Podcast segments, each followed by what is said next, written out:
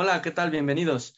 El día de hoy en nuestro programa, en mi compañero Ernesto y yo, Gabriel, que juntos somos friquicentes, estaremos hablando de un libro eh, de ciencia ficción, un libro muy galardonado y muy famoso eh, de un escritor chino eh, cuya trayectoria para nosotros puede ser nueva, sin embargo, en su país natal, en China, ya tiene una gran trayectoria. Se trata principalmente pues, de hablar, de hablar de las cosas que nos gustan, ¿no? Una de, esas cosas es la lectura, eh, empezamos eh, de una manera bien informal y rara, ¿no? Este, viendo, te vi con el, con el Kindle, ¿no? Este, y ya, este, ¿qué estabas leyendo ahí? ¿Algo leías? Sí, en ese momento estaba leyendo, si mal no recuerdo, eh, La Brecha o el de, ah, el de este, ¿cómo se llama? Que de hecho te lo comenté, ¿recuerdas? se me fue el nombre, ahorita lo voy a buscar, ahorita te voy a tener el título. Eso hace Pero esto fue que en, que noviembre, octubre, estábamos en un consejo técnico, me acuerdo, ¿no? que es cuando más, más coincidimos, más nos vemos. Exactamente, y recuerdo también muy curioso que, que este, teníamos géneros totalmente dispares luego, y lo interesante fue eso, porque de, de los géneros dispares tú me propusiste un libro que me resultó interesante, eh, que es del, justo del que vamos a hablar, con el que iniciamos todo esto. Y de ahí para acá, pues se dio una vorágine de lectura bastante interesante, donde yo creo que, eh, a pesar de que me considero un lector asiduo, nunca había leído tanto en tan poco tiempo, sinceramente. Eh, ahorita mi, mi récord es de veintitantas semanas, ¿no? Sin, sin dejar de leer. Y este, normalmente me está el Kindle diciendo que, que, que llevo 28 días, ¿no? De lectura continua. Así que, y creo que se generó una especie de competencia bien sana entre, entre tú y yo, en el cual era de, ah, ya se me adelantó este, pues déjale pego para alcanzarlo. sí, fue chistoso, ¿no? Y, y cómo coincidimos en algo que eh, yo, no, yo no había querido comprar el Kindle porque, bueno, pues tenía, tenía otros dispositivos, ¿no? Este, pero es muy práctico, me gusta, me gusta sobre todo su tamaño y su peso, ¿no? Es, es, muy, es muy, muy agradable. Y yo había, ya tenía de hecho, híjole, tres, tres, cuatro años que yo conocía la obra de, de Liu, Xixin y no lo había agarrado por una cosa o por otra, ¿no? Y hasta que esta ocasión dije, ah, pues vamos le dando, ¿no? Este, te, lo, te lo propuse yo. Este, yo empecé a leer en el Kindle por el, por, porque viajo en el, en el tren ligero, ¿no? Entonces, pues ahí, y el, el libro a mí me, me, me, provoca ciertas dificultades porque como tengo muchos problemas con la vista, pues este, muchos libros se me dificultan, ¿no? Y con el Kindle pues ya es bastante cómodo ponerle la, el tamaño de la letra y me resulta muy cómodo en el tren. Este, y empezamos con ese, ¿no? Tú ya, ya tenías rato con el Kindle, ¿no? ¿Tú cuánto tienes con el Kindle? Tengo, yo creo que voy para dos años, hermano. Este fue una, yo creo que es una de mis mejores adquisiciones en cuanto al, al sentido de la practicidad. La verdad también este, me gusta mucho leer, pero luego la mochila se vuelve hasta muy pesada, ¿no? Para andar de, de un salón a otro, de una escuela a otra, eh, porque hasta eso, digo, es incómodo. Pero yo estaba, ¿sabes? Yo tenía una pelea con el Kindle, así como lo tengo ahorita con, con todo lo, lo, de iPhone, eh, con todo Apple, eh, y lo tenía por... Lo tenía, ¿sabes qué? Por aquello, esa pelea y eh, ese conflicto que luego muchos lectores tenemos entre el libro tradicional y lo que te ofrece el romanticismo de la lectura a través de las hojas, el olor al libro nuevo y todo eso, era algo que sinceramente también disfruto mucho, ¿eh? eh pero sin embargo, por un momento dices, bueno, puedo sacrificar eh, un poquito ese, ese sentir de la hoja por la practicidad, ¿no? Y el poder traer muchos libros. De repente eh, te cansa uno y lo puedes dejar y, tomas uno de, los que tienes ahí, ¿no? No soy muy partidario de tener dos o tres libros al mismo tiempo de leerlos, me, vuelvo un poco loco y se me confunden las historias, pero sin embargo, fíjate que, gracias a, esta disciplina que hemos tomado, porque creo que ya es una disciplina, eh, creo que ya tengo también esa capacidad, ese superpoder, ¿no? De leer más de un libro. Y eso es nuevo, porque eso no lo había desarrollado. Sí, Sí, este, yo, yo también, a mí me gustan mucho los libros físicos, pero yo tuve un periodo en el que me cambié de casa como, en un periodo como de 10 años, me cambié de casa como 12 veces. Sí. llevaba, llevaba mis libros y ay, siempre era un problema. Y la verdad me deshice de todos, de todos mis libros me, me deshice. Tenía una colección como de 700 libros, yo creo, por ahí. Y todos, todos, todos, todos me deshice Eso de debió doler. Sí, este, fue el tiempo en el que también empecé ya con más con la computadora, ¿no? Y los libros electrónicos y me resultó muy práctico. Y a mí, ¿sabes? Sí. Ajá. ¿Sabes también qué me, qué me ha resultado, perdón que te interrumpa, qué me ha resultado interesante?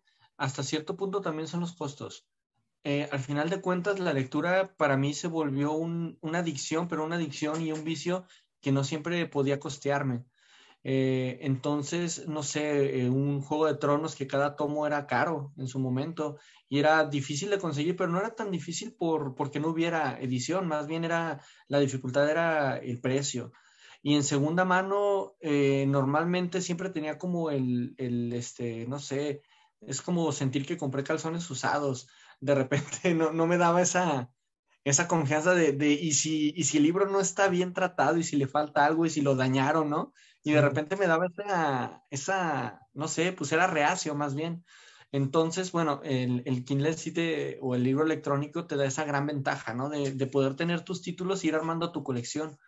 Y a su vez, pues bueno, es, es, mucho más barato. Te estoy hablando que el libro del que estamos hablando eh, tiene un valor de aproximadamente, lo, lo, estaba checando, y creo que para la versión Kindle tiene un precio de 139 pesos mientras que en su versión física vale hasta casi 500 pesos, de 300 a 500. Entonces estamos hablando de una tercera parte. Sí, sí, este, eh, es, creo que lleva muchas ventajas, ¿no? Este, y no sé, este, yo, yo te digo, mi problema principal, además de la lana, pues que sí es muy caro, mi problema principal son los ojos, ¿no? Este, claro. y, a mí la verdad me, me, pues me resulta muy padre, pues, ¿no? Este, leer con ese tamañito, creo que su diseño es muy bueno. Que pues más allá de, de la publicidad a Kindle, pues que, que, ni al caso, ¿no? Este, ni tú ni yo tenemos interés en, en eso. Pues estamos hablando de, de, las ventajas que tenemos como lectores, ¿no? Este, claro. Esa situación. ¿Y qué onda a ti? Qué, este, ¿Cuál fue tu reacción? Porque me acuerdo que, bueno, me di cuenta que leías rapidísimo. Muchas gracias. Bueno, son, Lo que pasa son, para empezar, te iba a decir, es que son, es una novela larga, ¿no? Este, son, ¿qué serán en físico? ¿Unas 500, unas 500 páginas? Por ahí. Yo, no siento, yo siento que sí, un poco, un, poco un, un, libro grande, pues sí es copioso. Y tiene, sabes que una característica también interesante, que, que llega a ser denso en algunos momentos. Como habla mucho de física teórica, de repente sí tienes que remitirte a alguna fuente a buscar para tratar de entender un poco de lo que está hablando.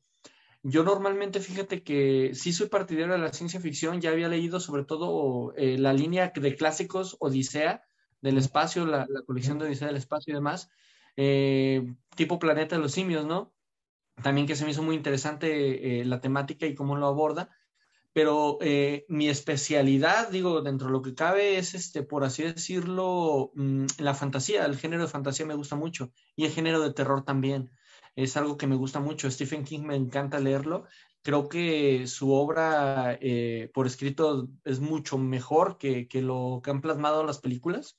Uh -huh. Y de igual manera, fíjate que en fantasía se me hace muy interesante porque como me gusta la mitología y creo que en eso coincidimos tú y yo. De repente la fantasía hace mucha alusión a la mitología y es bien interesante porque te encuentras a viejos este, conocidos, ¿no? En, en los diferentes libros. Yo recuerdo cuando leí, por ejemplo, Narnia, alerta de spoiler, este, cuando leo la colección de Narnia, los siete libros, eh, era mucho más joven de lo que ahora soy. Este, recuerdo Eso, muy bien. Sí, oye, recuerdo, no sé si, te, si lo has leído, hermano, pero por ejemplo, no. te mencionan a, a Lilith, güey.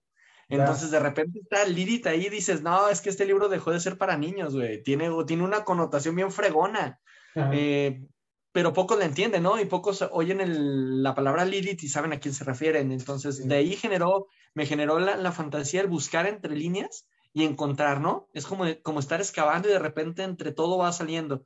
Y sí. no a todos les gusta. Yo conocí una persona, no sé si tú lo ubicas, que no le gustaba, por ejemplo, a Rufus, y ahorita está picadísimo sí. con Rufus, estoy, entonces... Estoy emocionado, todo... sí. sí, fíjate ya hablaremos. Yo fantasía no, no, he le, no he leído tanto, ciencia ficción tampoco, pues yo más bien era, más bien leer, este, me gusta mucho la antropología, la sociología, este, el rollo de la mitología, este, y, y, más me dedicaba más a eso, pues, y, y, ahí le encontré cierto saborcito. Y sí leía cierta literatura, ya te había platicado, ¿no? Que me clavaba, por ejemplo, en un autor, este, por ejemplo, a Haruki Murakami me clavé y leí toda su obra, ¿no? Este, que está en español, no todo está en español, pero leí todo lo que está en español de él y, y, y, me clavo, ¿no? O por ejemplo, agarro José Saramago y me clavo, o agarro Humberto Eco y me clavo, ¿no? Este, claro. Y fantasía yo no, este, prácticamente, pues yo no he leído, no había leído nada de fantasía. Empecé, empecé el de, el de, el de Martin, el de George Martin, este, que se le llama acá como, como Juego de Tronos, que no es así, ¿no? O sea, una le, canción de, de, de hielo y fuego, ¿no? Este, claro. Pero como estaba tan parecida a la serie, este, lo dejé de leer. Y, y, ahí los tengo, pero no los, he, no los he leído. Y ciencia ficción a mí me agradaba. Soy medio aficionado a la, a la astronomía, a la, eh, a la ciencia en general. Este, y ciencia ficción, pues sí, también había leído de, de Arthur C. Clarke o de Isaac Asimov, ¿no? pero era muy poco, yo no había leído gran cosa de eso. Me acuerdo que me hiciste una pregunta que a mí se me hizo muy chida, ¿no? Este, oye, ah, ¿no sientes que estás perdiendo el tiempo leyendo esto? yo, sí, sí siento que estoy perdiendo el tiempo, ¿no? Pero es chidísimo perder el tiempo así, pues, ¿no? Este, y aparte soy un fiel creyente de que tenemos que hacer cosas que no son para nada, ¿no? O sea, cosas que, que no tienen una finalidad más que el entretenimiento, el pasar el tiempo, ¿no? Este, sin sí. ser productivos, ¿no? Este... Y es que aparte, ¿sabes qué? El estar inmerso, por ejemplo, en una cuestión educativa, nosotros que trabajamos en el ámbito educativo, es, genera mucho desgaste, de repente ocupas desconectarte. A mí fíjate que algo que, que se me hace interesante de la fantasía, y por cierto, que tú fuiste quien me introdujo en, este, en esta onda más de, de sociología, que ya hablaremos también de ello, eh, que a mí no me llamaba la atención, sinceramente, eh, las cuestiones estas, pero eh, generé interés también ya hacia, hacia el género. Eh, pero a mí la, la, fantasía me gustaba porque es un escape de la realidad. A veces me satura mucho la realidad. La realidad es, eh, es demasiado, en ocasiones, este, trato de no escuchar ahorita noticias, es demasiado eh, violenta, es demasiado cruda. Y a veces la fantasía también lo es, tiene sus momentos en que también tiene esa crueldad, ¿no? Pero por otro lado, mmm, te deja respirar, te deja, te da un, un escape seguro, un lugar seguro al cual ir y en cual puedes este, viajar, ¿no? Y de repente la fantasía del héroe o la fantasía del, del, juego, pues se hace presente en él, ¿no? Quizás es por eso, yo también soy un jugador empedernido, ya cada vez menos la, la edad y el tiempo no, no, lo permite, pero mm, yo recuerdo que, por ejemplo, mis, mis videojuegos, hermano, eran aquellos este, tipo Warcraft, ¿no? Que eran, me gustaba el desarrollo de una historia junto con el juego. Final Fantasy, eh, RPGs. Entonces, a través de, de, de, esto, de hecho, yo aprendo lo poco que sé de inglés, lo aprendo gracias a los videojuegos. Que es también un modo interesante de lectura, que yo sé que los que leen y los que nos están escuchando tal vez nos mandan bien a la goma por esto, ¿no? Y en este momento nos están bateando, pero es parte de, o sea, al final de cuentas, creo que todo lo que, lo que uno lee lo va formando sin importar de dónde lo estés leyendo. Y en cuanto a, nuestro libro de hoy, creo que nos metimos en, un, en las ligas grandes con ciencia ficción. De hecho, eh, yo no sabía la, la, importancia que tenía este libro hasta que no lo terminé de leer. Y fíjate que fue bueno porque no me creé expectativas del libro. Me fue sorprendiendo muy gratamente. Eh, y por otro lado, bueno, eh, llegué a pensar que, que, la ciencia que te maneja el libro es real, al punto en que tuve que investigarlo, porque por un momento lo creí posible y creo que es lo que tiene este autor de, de, de interesante, que cuando te hace, te hace dudar, ¿no? Y te mueve de, de, lo que crees conocer, es bien interesante. En mi caso ya soy maestro de ciencias, entonces, pues el tema de ciencia creía dominarlo y de repente te metes a física cuántica y que es un rollote, ¿no? Que es lo que nos plantea este, este autor y, y, se siente todo real, ¿no? Y de repente vuelve el sentimiento de la Matrix, de estar dentro o estar fuera de, sí. y, y, es lo que me gustó mucho, fíjate, fue lo que me enganchó. Sí, sí, sí, es, es, es tremendo, pues, ¿no? Este, la investigación de este cuate, la verdad, es, es, es impresionante, ¿no? A mí algo que me, que me conmovió mucho y que, y, que le, admiré, pues ya ves que es, él trabajaba creo que en una central eléctrica, ¿no? Era por ahí ingeniero en, ese rollo, en una central eléctrica. Y el cuate, pues no tenía, no tenía, este, digamos, no era un escritor profesional, sino que en su tiempo libre lo invertía, ¿no? Este, dándole, dándole a la escritura de esta novela. Dicen que por ahí, dice que alcanzaba a escribir hasta 65 páginas al día, ¿no? Que es una cantidad de páginas inmensa, o sea, es, está cañón, pues, lo que escribía. Y, pero la verdad, este, no sé, eh, de, lo, de lo poco que conozco de la literatura de, de, ciencia ficción, creo que lo lleva a un extremo muy, muy grande, ¿no? Este, no sé, este, no, la, la, combinación, la combinación que hace de, lo, de, la descripción científica, incluso de la actualidad, ah, y combinarlo con todo este rollo que, que, se maneja en la, en la novela, a mí me pareció sorprendente, ¿no? Este, me pareció muy, no sé, este, sí, sí, sí digo, híjole, este cuate alcanza los límites de, de la ciencia ficción y, lo que me pregunto, ¿no? Y, ahora qué van a escribir estos cuates, ¿cómo le van a hacer? Pues no, es impresionante. Dejó la hora muy alta. Y sabes qué, creo que no hemos ni siquiera dicho el nombre de nuestro libro. Y, tal vez ahorita todos se están preguntando, bueno, ¿y de quién nos están hablando este par de locos? Hablando, sí. Exactamente. Bueno, este, estamos hablando de la dinámica, o este, no, no se llama la dinámica, perdón, se llama El problema de los tres cuerpos eh, de Cixin Liu. Y entre otras cosas, bueno, habla de un, eh, y esto no es spoiler, pues habla de, un problema físico que ha existido desde hace mucho tiempo y se me hace muy interesante porque la física puede explicar el movimiento de la Tierra y la Luna, la Tierra y el Sol, cuando son dos astros, ¿verdad? Y, es predecible, es fácil de predecir, pero cuando se integra un tercer cuerpo celeste, dentro de las mismas órbitas, entonces se genera todo un cambio y una falta de, una imposibilidad de predicción. De hecho, hay quien considera que es imposible predecir dónde va a estar cada uno de los tres cuerpos eh, en un momento dado. Y él parte de esta idea, esta idea la, transforma y la lleva, pero a un nivel astronómico, como si existiera un sistema solar, de hecho no sería solar, sería trisolariano, donde hay tres soles girando alrededor de, un cuerpo o de, una, de un planeta, ¿no? Y desde ahí surge entonces la pregunta, pero bueno, ¿qué te parece si nos platicas del contexto? ¿Dónde inicia el libro? O, este, o sobre qué nos habla, que eso a mí se me hizo muy interesante. Yo no conocía esa parte de la historia de, China, por ejemplo. Sí, este, arranca para, para mí, o digamos, sin, sin, sin hablar tanto describir tanto de qué trata la novela, para mí es como, como un, un rollo que se avienta de, los problemas que puede llegar a tener la ciencia en tanto ideología, por ejemplo, cuando la ideología se mezcla con, la, con, el conocimiento, con la ciencia, empieza a haber problemas, ¿no?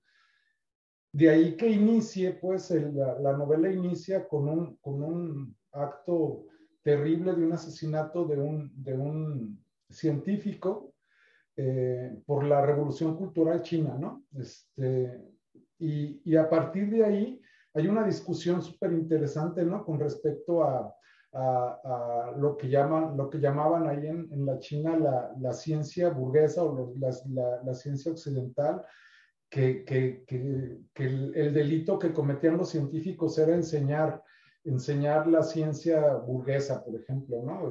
enseñar a Einstein. Este, y recuerda mucho, no sé si a ti te pasó lo mismo, que recuerda mucho el asesinato de este científico eh, con, con, con, el juicio de, de, Galileo Galilei, ¿no? Cuando dice, sin embargo, se mueve, pues, ¿no? Creo que ahí, claro. Eh, les guste o no les guste, estén de acuerdo o no, este, esto se mueve. Y creo que hay, hay a lo largo de la novela, este, a lo largo de la novela creo que se maneja mucho el concepto de la ignorancia, pero en términos de humildad, ¿no? O sea, es que no conocemos y no, no, no hemos conocido esto, y si nos casamos con una idea de creer que ya alcanzamos la verdad, entonces nos damos en la torre, pues, y nos detenemos nosotros mismos. Claro, de, de hecho, marca un principio básico de la ciencia, ¿no? Y que no es estática y que nosotros en nuestra cultura, por ejemplo, mexicana, veo que esa cuestión aún cuesta trabajo, yo lo veo en las aulas el que los alumnos piensan que la ciencia es, es lo último, es la última palabra, pues y que no va a haber más. el darte cuenta que la ciencia es solamente un proceso inacabado. Eh, y eso es interesante porque lo aborda durante toda, la, durante toda la obra. Y también algo que se me hizo muy interesante es como un factor o un elemento como, como social, como en este caso el movimiento eh, cultural en China y el asesinato de este científico hacen o marcan el, es el parteaguas eh, de todos los eventos que se van a desencadenar en un futuro. En ese momento no tiene mucho interés o, no cobra mucho sentido hasta dentro de, varios capítulos, ¿no? Ya cuando vas inmerso en el libro, que comienzan la, la parte de, este, de contacto y demás, en esa sección es donde toma, toma importancia el, cómo murió el científico y eso se me hizo interesante, cómo queda como oculto, queda como escondido, ¿no? Queda tras líneas y de repente cuando el, eh, en este caso su hija eh, sale o comienza eh, su actuación dentro de, de, la obra, pues este, el pasado le pesa, ¿no? Y el pasado le hace tomar todas las decisiones, vienen desencadenadas de este momento, de una injusticia social. Sí, de una injusticia que está, que está fundamentada precisamente en la, en la ideología, ¿no? La ideología como un órgano eh, como un órgano represor, un, órgano que está eh, de alguna manera suprimiendo, pues, ¿no? La, la, la, el descubrirnos, ¿no? El descubrirnos ante la realidad y tratar de entenderla, que creo que es algo que se repite, ¿no? En la obra de este cuate, este, el rollo de la ideología o bien de la, de la religión, ¿no? Como órganos que están de alguna mente oprimiendo o, o deteniendo el, el avance científico y, más que el avance científico, ¿no? Yo diría que, esa capacidad de ir descubriendo, pues, ¿no? De, descubrir. Y fíjate, hermano, quizás el hecho de que sea una sociedad, eh, una sociedad socialista, vamos, comunista, eh, eh, la forma de gobierno y la forma ideológica también, como han moldeado China o se ha moldeado China, pues que es muy diferente a la de acá de Occidente.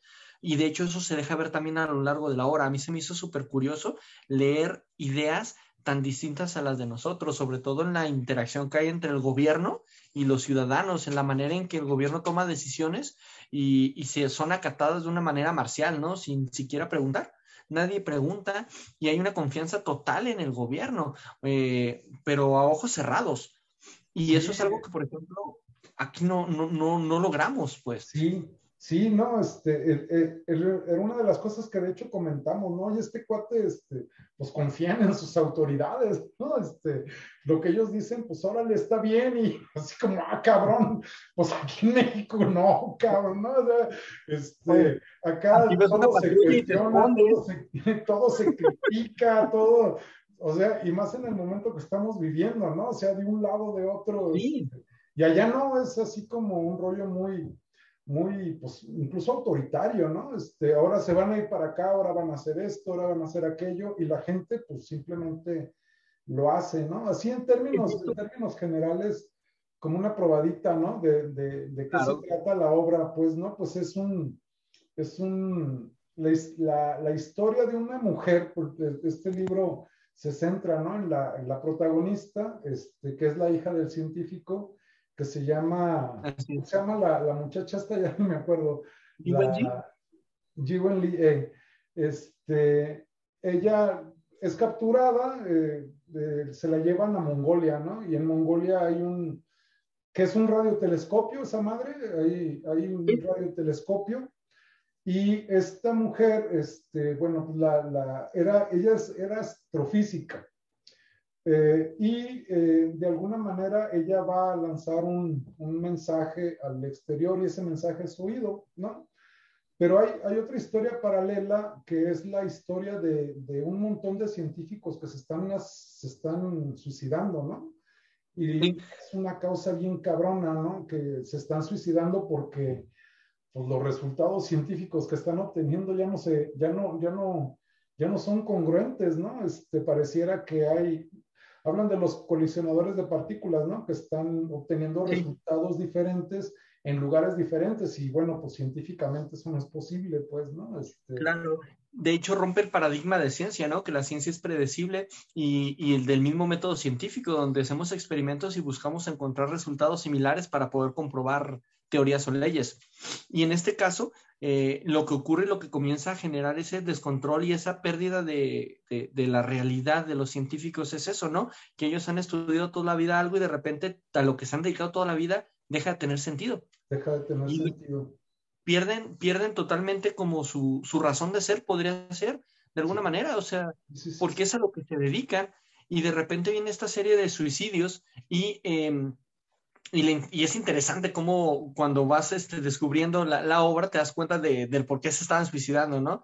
Cómo fueron este, engañados vilmente sí. este, por, por aquellos que, que, vienen, que vienen tras nuestro planeta. Sí, ¿no? Este, a mí los móviles, los móviles de, de, de, la protagonista a mí me, me, me resultaron muy fuertes, ¿no? Es un resentimiento muy grande contra la humanidad una desesperanza inmensa contra la humanidad de, decir, pues no tenemos remedio, ¿no? O sea, creo que el, motivo por el cual ella decide enviar este mensaje que es captado por una civilización extraterrestre y luego respondido, que es con una respuesta genial, ¿no? No vuelvan a mandar mensaje porque los encontramos, ¿no?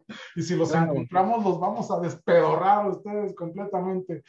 Y, ella tiene esa reflexión, ¿no? De, esa reflexión de, pues de todos modos lo mando, ¿no? Que, que, que, pase a ver qué pasa, este, pero con una desesperanza bien grande, bien grande en la humanidad. Hay una, hay un, hay un, hay un, una, un, una parte del libro que a mí me conmovió muchísimo, que es cuando está hablando con las mujeres que estuvieron participando en, el asesinato, en el cadalso del, científico, que se las encuentra muchos años después. Las mujeres completamente pues angustiadas, viviendo como que toda, prácticamente toda su vida careció de razón porque lo, por lo cual ellas luchaban perdió sentido, pues, ¿no? Y finalmente el movimiento de la Revolución China traicionó, finalmente terminó traicionando al pueblo y ellas, este, pues antes luchaban para algo, ¿no? Que era pues, la expansión de, del comunismo y del pensamiento eh, de, Mao en la China y que al final ellas, pues, híjole, fueron, fueron tratadas de una manera bien cruel, ¿no? Muy, muy, no sé, y, y, y creo que eso la lleva precisamente a, a tomar, tomar esa decisión, ¿no? De mandar este mensaje y se vienen los trisolarianos en contra de nosotros. No sé cómo, lo También se me hizo interesante a mí, eh, no sé si, si eh, me, estoy perdiendo la línea de tiempo un poquito, pero el, el juego, ¿no? Que, que, es donde, donde entra este científico, este segundo científico, eh, que por aquí tenía el nombre, déjame, lo, lo menciono para que no quede olvidado. Este buen hombre era nada más y nada menos que mm, Wang Miao, Mayo. Los nombres están medio raros, ahí tengan oh, paciencia. Sí, se le batalla. Sí, entonces este Wang lo que pasa es que, eh, bueno, el gobierno de alguna manera lo insta a que se integre en esta sociedad creada por, por, por esta chica, eh, cuyo nombre otra vez se me olvidó, que era Wenji. Entonces, eh, él es instado eh, para entrar en esta sociedad y tratar de descubrir qué está pasando con los científicos, ¿no? Y, de ahí surge el juego, que es un juego de realidad virtual en el cual entran y tienen que, van pasando por la historia también, y en la historia van apareciendo, en la historia humana, cabe resaltar, o sea, no, no, no la historia nada más de China, porque van apareciendo de repente Copérnico, Galileo, Newton, van apareciendo científicos eh, de diferentes épocas o eras, y es interesante ver porque cada científico aparece como con sus ideologías de, a las que eran contemporáneos. Eh, y este juego se trata sobre precisamente tratar de adivinar o tratar de predecir el movimiento de los tres cuerpos de Trisolaris. Eh, lo que uno descubre con el paso de, la obra es que el juego está creado por los trisolarianos para tratar de que nosotros encontremos una solución para ellos, darles la solución que ellos no han logrado encontrar. Eh, a pesar de que ellos tienen un, una tecnología distinta a la nuestra, podemos decir que mejor, podríamos decir que mejor, no sé qué opinas tú, pero creo que sí, ¿no? Indudablemente. Sí. Su coordinación también es muy interesante. Y no sé si, si quisieras comentar, porque aquí es donde se comienza a ver el, lo interesante que, que resulta que nunca conocemos cómo es un trisolariano, por lo menos hasta este momento, ¿verdad? Creo que fue una ventaja bien grande, ¿no? O sea, creo que fue un, recurso literario muy, muy bueno el que usan, porque estábamos como muy acostumbrados, ¿no? Pues con las guerras de las galaxias y todo esto, a conocer seres muy extraños, este, que ahí se imaginan cosas y este cuate nunca describe cómo es un trisolariano, ¿no? no de hecho, no no, no hay, no, no, sabemos gran cosa de su fisonomía. De hecho, de ellos sabemos muy poco, ¿no? Este, sabemos que, que al principio no tenían la capacidad de mentir y entran en contacto, ¿no? Con, con, con un grupo de, de, humanos este, que, que, los van a apoyar y, y entonces hay, una, hay un diálogo muy interesante, ¿no? Con respecto a, Ah, ellos tienen, tienen problema con ciertos conceptos, ¿no? Entre pensar, pensar y decir, dicen, pues, ¿cuál es la diferencia entre pensar, ¿no? Y hablar? Pues es lo mismo, ¿no? Para ellos. Este, Imagínate su conocido mexicano con sus modismos, porque aparte de aquí lo, triste está en que no nos dio mucho, mucho juego a Latinoamérica dentro del libro, no en este, en algunos sí, y, ya hablaremos de él. Este, pero, pero fíjate que es curioso porque eh, sí maneja esa separación increíble, ¿no? Y a mí lo que se me hizo interesante es el superpoder, por así decirlo, digo, no es un superpoder como tal, pero la característica fisiológica que tienen ellos para sobrevivir. Eh, cuenta en el movimiento de los tres cuerpos que en ocasiones los soles pasan demasiado cerca de lo que es el planeta y prácticamente lo evaporan, evaporan todo a, eh, su paso. Eh, con no tener fuentes de agua, pues ellos morirían, son también dependientes del agua eh, formas biológicas similares, supongo, a las nuestras a, nivel celular, puesto que maneja el hecho de la necesidad de agua, pero con una capacidad interesante, que es la de deshidratación, ¿no? Se deshidratan y no mueren, entran como una, en un estado de, de, ¿cómo se podría llamar? De hibernación, quizás. Y me recordó mucho a los tardígrados, ¿no? O a los osos de agua, con esa capacidad. Sí, totalmente, totalmente. ¿no? creo que tomó ahí, hazte cuenta, es un, tardígrado con forma de humano, me lo imagino yo, donde simplemente se deshidrata y quedan los pellejos. Te cuenta que son así literal pellejos, ¿no? Que enrollan como una alfombra vieja acá turca y la meten a un contenedor donde hay un montón de pellejos más, ¿no? Y queda un grupo muy pequeño hidratado. Y ese grupo pequeño tiene la, función, eh, entre ellos está el regente de todos, que, o el emperador, si mal no recuerdo, creo que es la figura de emperador, bueno, pues cambia, ¿no? Pero sí, sí, finalmente. Va cambiando pero, ajá, sí, que se apega mucho al, al, al modelo chino, definitivamente. Sí, y, y, se me hace muy interesante cómo, por ejemplo, él es el que ordena, ¿no? Hidrátense. Al momento de decir hidrátense, mocos, todos se hidratan. Y es donde decíamos, ¿no? No hay un cuestionamiento de, ah, ¿por qué yo me voy a hidratar ahorita? porque yo me voy a deshidratar, Nel? Ahí dice, todos nos hidratamos, Simón, todos nos deshidratamos. Entonces es como, como, no sé, eh, es curioso eso, ¿no? Y a mí se me hizo interesante ese argumento, el cómo eh, salva eh, o sobrevive el trisolariano a, una oleada de calor, ¿no? interesante como simplemente la deshidratación. Eso, eso es un recurso, creo que, que bueno, del autor. ¿Sabes qué? Sí, además, este, el, el, el, rollo de, de, por ejemplo, de Trisolaris, ¿no? Trisolaris finalmente es la, es un sistema solar que se encuentra en, la estrella más cercana que tenemos a la Tierra, ¿no? Que es Alpha Centauri, en relación a nuestro sistema solar.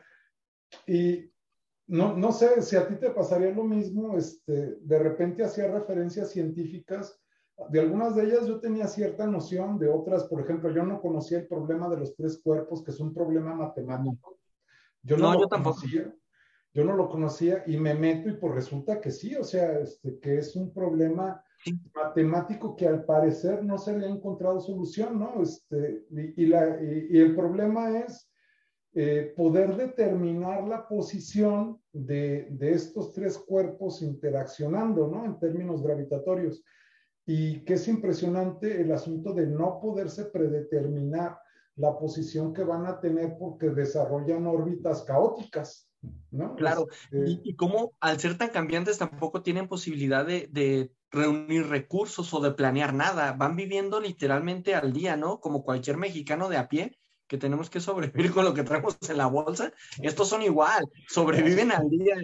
Sí, no, estos son también son igual de valedores que uno, ¿no? O sea, andan en camión y, todo. Y bueno, pues la, la, bronca es esa, ¿no? O sea, ¿cuánto va a durar eh, el, el, día y la noche? Es algo que no se puede determinar. O sea, y hay épocas que le llaman las épocas de caos, donde el sol eh, puede tardar cientos de años en no aparecer o de repente eh, el día puede durar también un montón de tiempo y entonces pues la temperatura, ¿no? Este es es el problema.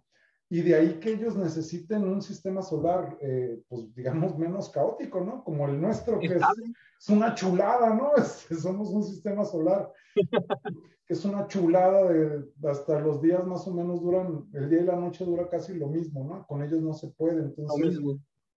Y, y, el tiempo en el que pueden avanzar la, la digamos, las civilizaciones en el, en el tiempo que no es caótico, ¿no? Que es estable. Y lo que ellos quieren encontrar por cualquier medio matemático es cuánto tiempo vamos a tener un periodo estable, ¿no? Para poder seguir avanzando, que es cuando se des, hidrataos, ¿no? les dice. Eh, levantaos e hidrataos. Exacto, ¿no? Y ahí están todos echándose que es una figura, no sé, o sea, a mí se me hacía bien chistosa, ¿no? Me imaginaba así como unos cabrones aventando como costales de piel, ¡órale, cabrón! Y todos Oye, pues como, los como los crecencios, ¿no? Que les echabas agua y salían acá en el barco. O sea, el vato, fíjate, ya nos, ya nos copió dos cosas, que van al día como los mexicanos, güey, y por otro lado que conocen a los crecencios a mí se me, se me hacía curioso, por ejemplo, el manejo del tiempo, porque como nosotros manejamos un tiempo en base, o con base, perdón, eh, en, ciertos movimientos eh, gravitatorios, ciertos movimientos alrededor del Sol y, en el giro de nuestro planeta, como muy estable, súper estable, sí es fácil medir el tiempo así, y para ello se vuelve bien complejo, pero algo que se me hizo un poco hasta gracioso, es como, no sé si, o no logré entenderlo del todo, tal vez tú sí, pero cuando entraban al juego era como si entraran a Trisolaris, ¿no? Y veían el planeta como, como tal, a través de la realidad aumentada.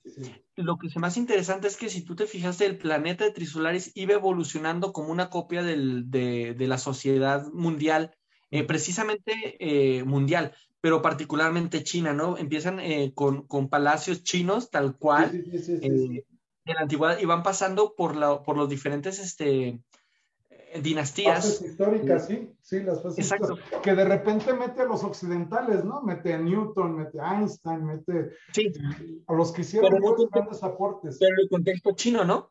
O sea, en un lugar chino de repente aparece Newton. Y esto, esto también como que de repente me, me generaba cierta, este, pues choque, ¿no? De decir, ah, cabrón, eh, no todo es China. Digo, sí está bueno, entiendo que pues uno escribe de lo que tiene, ¿no? No puedes escribir de, lo que no, pero, sé, pero, no sé, a mí, me, a mí me resultó fresco, ¿no? Porque, o sea, estamos tan acostumbrados a ver al mundo desde el punto de vista gringo, ¿no? O sea, es así como, ya, güey, o sea, pues es el rollo gringo, este, y todo, bueno, que aquí captamos diferencias, ¿no? Entonces me resultó fresco, que es igual de pues de abusivo, ¿no? Este, porque la neta es muy abusivo el rollo de que la realidad es como yo te la estoy platicando, pues, ¿no? Y la, el rollo va por aquí. Oye, espérate, es que no, o sea, pues para mí no, y aparte una realidad tan extraña como la que vivimos en México, que, que lo ves así, ¿no? Es como, órale, o sea, pues ustedes la ven así, pues qué chido, pues, ¿no? Pero de alguna manera sí me resultó fresco por esto, ¿no? Por este, no sé, como cansancio, como esta el, ser tan repetido el rollo de ver tanto cine gringo, pues, ¿no? Este, tanto enfoque occidental, este, me resultó fresco. Pero lo que pensé al final, pues, es de que dije, pues esto es igual de opresivo, igual de, de, imperial, ¿no? O sea, el imperio de los gringos imponiéndonos su visión y ahora el, el imperio de los chinos imponiéndonos su visión. Bueno, está bien, ¿no? Este, pero sí es, es, es chistoso. Sí, al final de cuentas creo que son poco los autores que han logrado dar una, una visión más cosmopolita, ¿no? Siempre tenemos la tendencia a escribir pues, pues de lo que conocemos, ¿no? El mexicano sigue escribiendo de, de los, de, de, las este, calles de, del DF, ¿no? Por ejemplo, sigue hablando de Xochimilco en sus libros, mientras que por otro lado, bueno, pues él, él escribe de, de lo que sin lugar a dudas conoce y se ve que lo conoce bien, porque aparte de una, eh, es una manera interesante de estudiar la historia china eh, sobre todo en, el paso de las, de las dinastías. Eh, si te interesa, bueno, es una buena manera de dar una probadita y de, darte como una introducción. Ya de ahí también puede surgir el interés en que te, te adentres un poco más en alguno de los momentos que nos va planteando el libro. Sí, sí, sí, sí, este, es, es, muy rico. El saber de este cuate es impresionante, ¿no? Este, a mí la verdad me, me sorprendía en términos científicos, en términos históricos, este, sí me, me llegaba a sorprender, este, creo, creo, que es una obra que vale mucho la pena, ¿no? Este, la verdad, yo la disfruté mucho, esa la leí, la leí lento, este, me acuerdo que tú, yo te llevaba como la mitad del libro adelante, ¿no? Cuando tú lo empezaste a leer, que empezamos a platicar y yo te lo spoileaba, ¿no? Y de repente, ¡pum! Cabrón, este, te me adelantaste bien, cabrón. Y yo, yo lo quise seguir leyendo ese ritmo, porque yo leía una hora al día, pues, o sea, hago media hora en el tren de ida y media hora de tren de regreso, y era el único tiempo que leía. Oye, hermano, pero platícanos de tu momento favorito, la computadora. ¿De cuál? No, no me acuerdo. ¿No te acuerdas de la computadora, güey? ¿Cómo hacen la ah, computadora? Ah, la computadora humana, claro, por supuesto. Este, híjole, este, a mí me dio muchísima risa, ¿no? Este, pues la, la idea era para, eh, llega, llega la propuesta de hacer un cálculo donde quieren prever precisamente que sí es posible resolver el problema de los tres cuerpos, pero pues que se necesita una compu, ¿no? Nada más que por la situación tecnológica en la que se encuentran, pues lo único que tienen son humanos, o sea, no hay ni electricidad, ni hay nada. Puños de humanos. Puños y puños y puños, que, que, si te fijas es algo muy chino, ¿no? O sea, la neta es... Claro. O sea, yo creo que nada más ese día se le pudo haber ocurrido un chino, güey, o sea, la neta no, a nadie más en este pinche mundo se le podía haber ocurrido cómo crear una entrada de eso nuestro concepto de muchos mexicanos, güey, es el estadio lleno, cabrón, y nada más, güey. Y hasta ahí llegó, ese es nuestro tope, de ahí no podemos juntar más, güey. Y estos cabrones juntan millones para hacer un pinche proceso, un cálculo matemático bien interesante. Y la verdad, cuando yo lo leí, qué risa. Sí, sí, sí, es, fue muy chistoso, ¿no? Este, finalmente, pues trabajan con tres personas, ¿no? Este, cuando esté la banderita, este güey arriba, la negra, tú pones la blanca y al revés, y ya está, ¿no? Este, para el sistema binario, ¿no? El sistema binario, pues, ¿no? Fue, fue que, que, la verdad lo llegue a explicar de una manera tan impresionantemente fácil, pues, aunque es muy complejo. Creo que es, o sea, lo que está haciendo es muy complejo, pero creo que aunque no tengas gran idea de la computadora, creo que más o menos sí te, sí te explica, ¿no? Este, claro, Oye, es que, es que es una manera como de explicarlo, dijéramos, en, educación con peras y manzanas, hermano. O sea, te, te lo pone con manzanitas. Sí, y, es impresionante, cabrón. Y es ridículo porque al final, digo, no llegan a nada con ello, no, no logran superar con esto el, el, el desafío de los tres cuerpos, pero sin embargo, el imaginar el, nada más la coordinación, que siento que también a nosotros como mexicanos es un problema, porque sí. eh, bien lo sabemos que nuestros deportes, digo, me, refiero al, deporte porque es, un, elemento que creo que todos podemos ubicar con facilidad, aunque no nos guste. Yo no soy partidario de, del fútbol, por ejemplo, y, y, eso me ha ocasionado muchos problemas sociales, pero, este, sin embargo, en, en, este, en México no sabemos trabajar en equipo, nunca, nunca nuestro trabajo en equipo no llega a nada. Y donde hemos tenido logros eh, son en lo individual, ¿no? Llámale karate, llámale nado, llámale, pero han sido por lo individual, máximo dos, cuando son los sincronizados. Y, y, somos muy buenos de manera individual. En el individualismo creo que los mexicanos nos hemos caracterizado por sobrevivir a toda costa. Y el sobrevivir a toda costa significa no, no valerte de los demás, ¿no? Algo muy de nosotros el, enfrentar los retos de manera solo, individual y solo. Sí. Y los chinos, ¿no? Sí, sí, totalmente, ¿no? Este, yo no sé si a ti te tocó, te tocó ver esto, pero a mí de, de, niño yo me acuerdo que, que, sacaban rollos chinos de, no sé, alguna inauguración de algún evento deportivo como Olimpiadas, una cosa así, la verdad yo no me acuerdo bien, pero era muy famoso que llenaban toda la cancha de un estadio, ¿no? Y hacían unos movimientos sincrónicos y, diacrónicos impresionantes, o sea, era un, era un espectáculo que sí te quedabas así, órale, güey, ¿no? O sea, lo que logra esta gente está bien cabrón, y es precisamente eso, o sea, el trabajo completamente en equipo, pues, o sea, es el rollo colaborativo.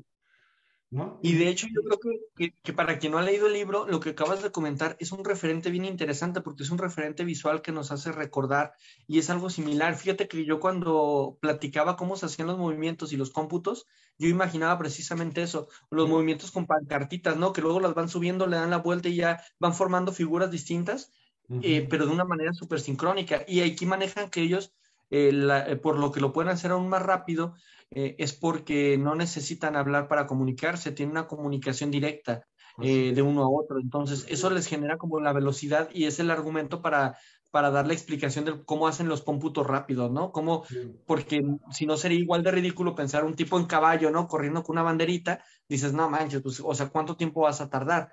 Y el cómo dar la explicación, bueno, fue un argumento que de repente yo no me lo esperaba, sinceramente creo que por un momento hasta pensé se la sacó de la manga, pero funcionaba.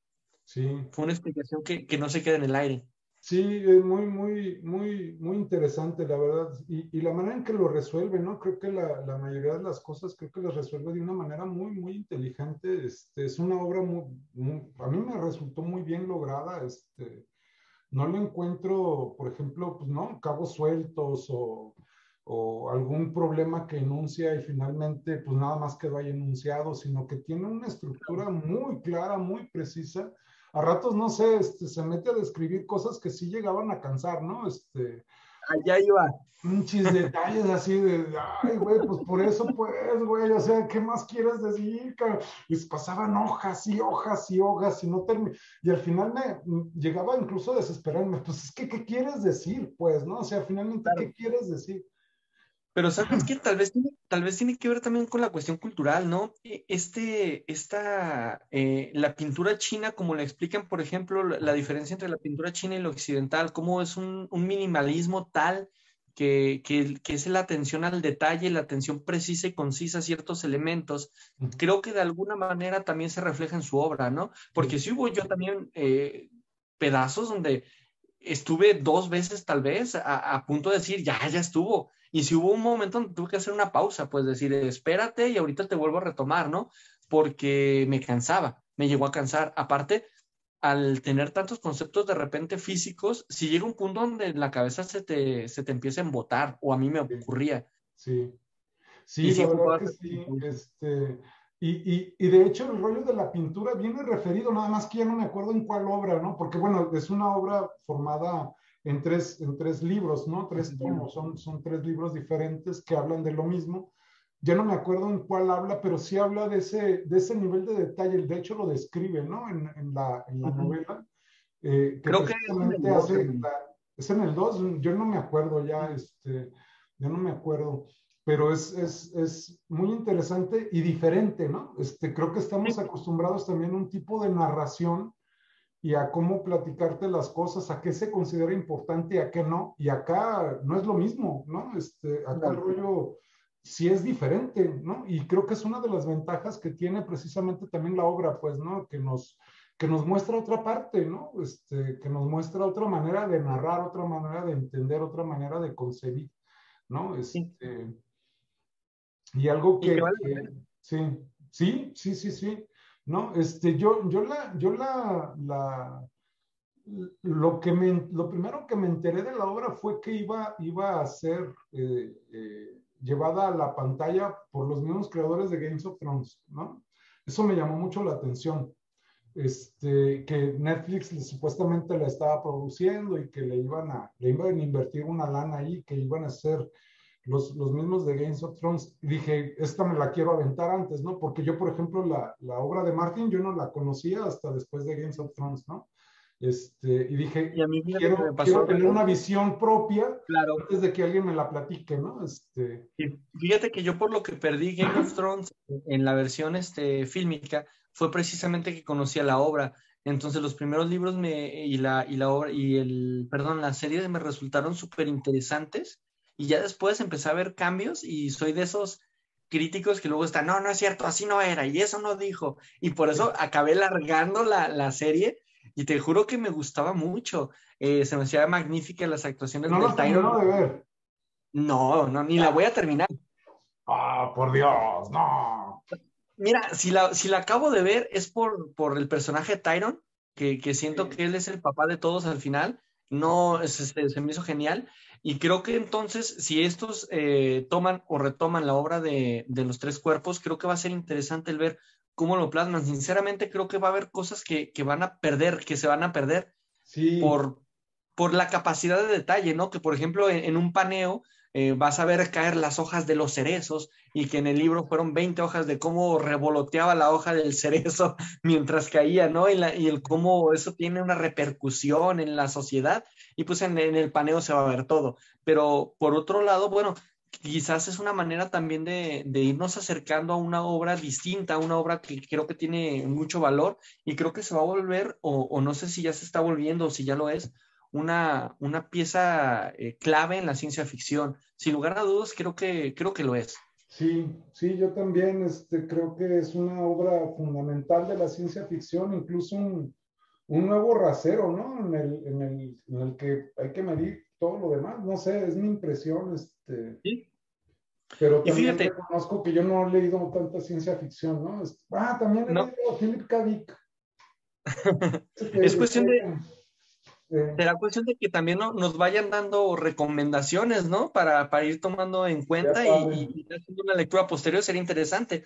Fíjate que yo, algo también este, que, que, no había concebido es que fue en el 2006 cuando es lanzada la obra eh, y comienza siendo premiada, de hecho, comienza con un premio que se llama Gine, eh, donde fue premiada en el 2006. Yo la leí apenas en, en, el año pasado, 2021, fíjate todos los que había pasado, ya, ya 15 años de la obra y no me había enterado, gracias este, por, por comentármela. De ahí en el 2014 eh, se le nomina al premio Nebula a la mejor novela, pero solo es nominada y no gana. En el 2015 el premio Hugo, ahí lo gana, gana el premio Hugo a la mejor novela de ciencia ficción. Eh, el premio Locus a la mejor novela también fue nominada, sin embargo no lo gana.